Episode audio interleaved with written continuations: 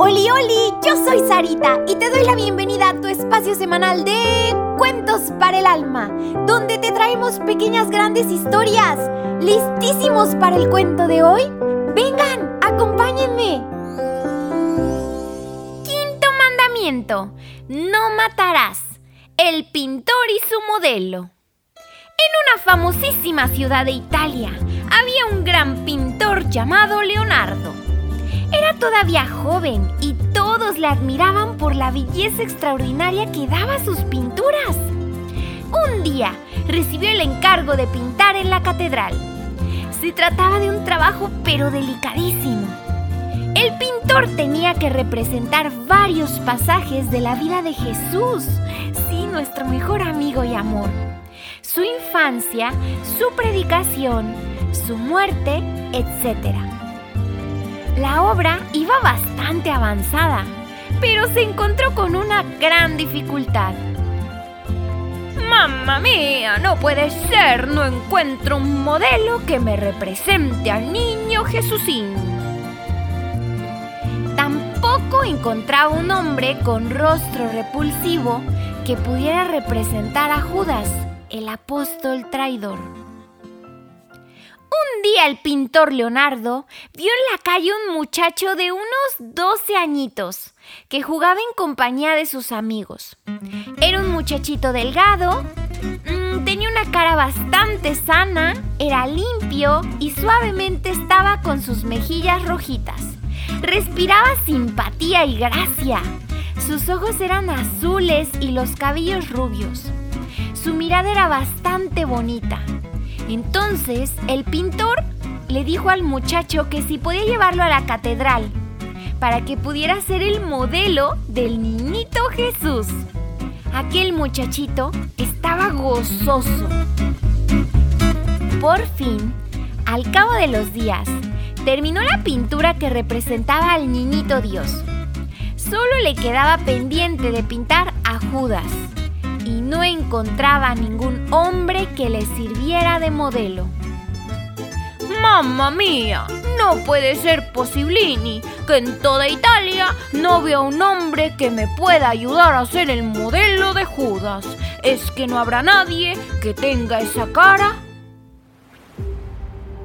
Pasaron algunos años y Leonardo el pintor se iba haciendo viejecito muchas personas temían que se muriera sin haber acabado su grandiosa obra en la catedral.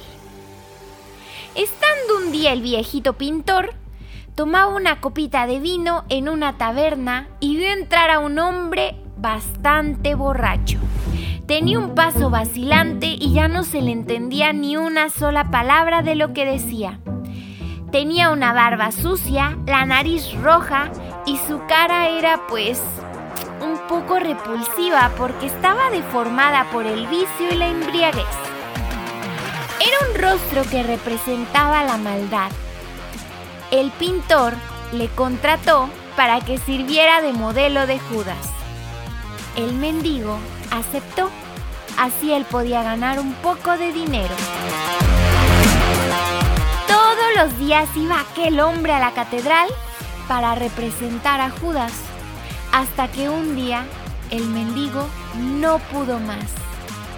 En plena catedral cayó de rodillas llorando.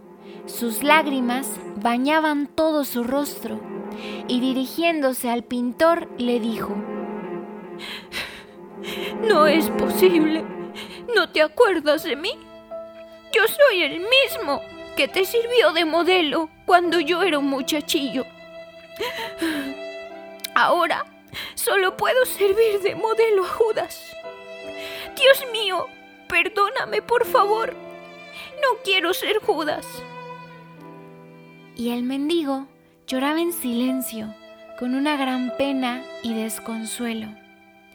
El viejito pintor Leonardo quedó triste e impresionado ante aquella dolorosa realidad. Como aquel rostro tan bonito que reflejaba al niño Jesús se pudo haber transformado en aquel rostro que solo reflejaba la mirada de Judas.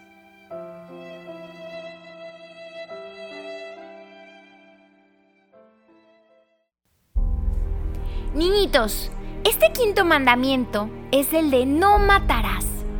Dios, nuestro Padre, nos ha concedido la vida del cuerpo para darle gloria y para nuestro propio bien.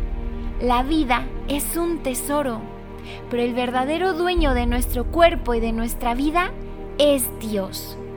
Por tanto, tenemos la obligación de cuidar nuestro cuerpo y de nuestra salud.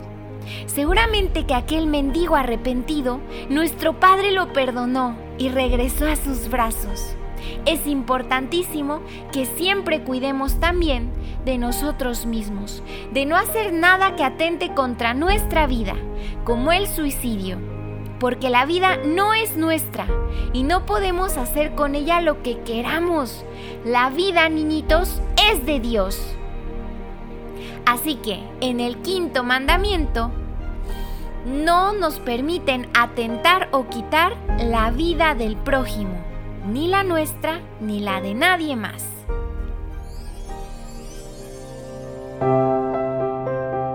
Ahora bien, niñito, ¿qué te hace pensar y hacer esta pequeña gran historia? ¿A poco no nos deja muchísimo para reflexionar? Pero sobre todo lo que nos mueve a actuar. Niñito, acuérdate de decirle a tu papi o a tu mami que le den seguir para que cada semana ya aparezcan los cuentos de manera automática. Y también por favor comparte este programa con todos tus amiguitos, tus vecinos y hasta con tus primos. Te espero la próxima semana con un nuevo cuento. Que Dios te bendiga muchísimo.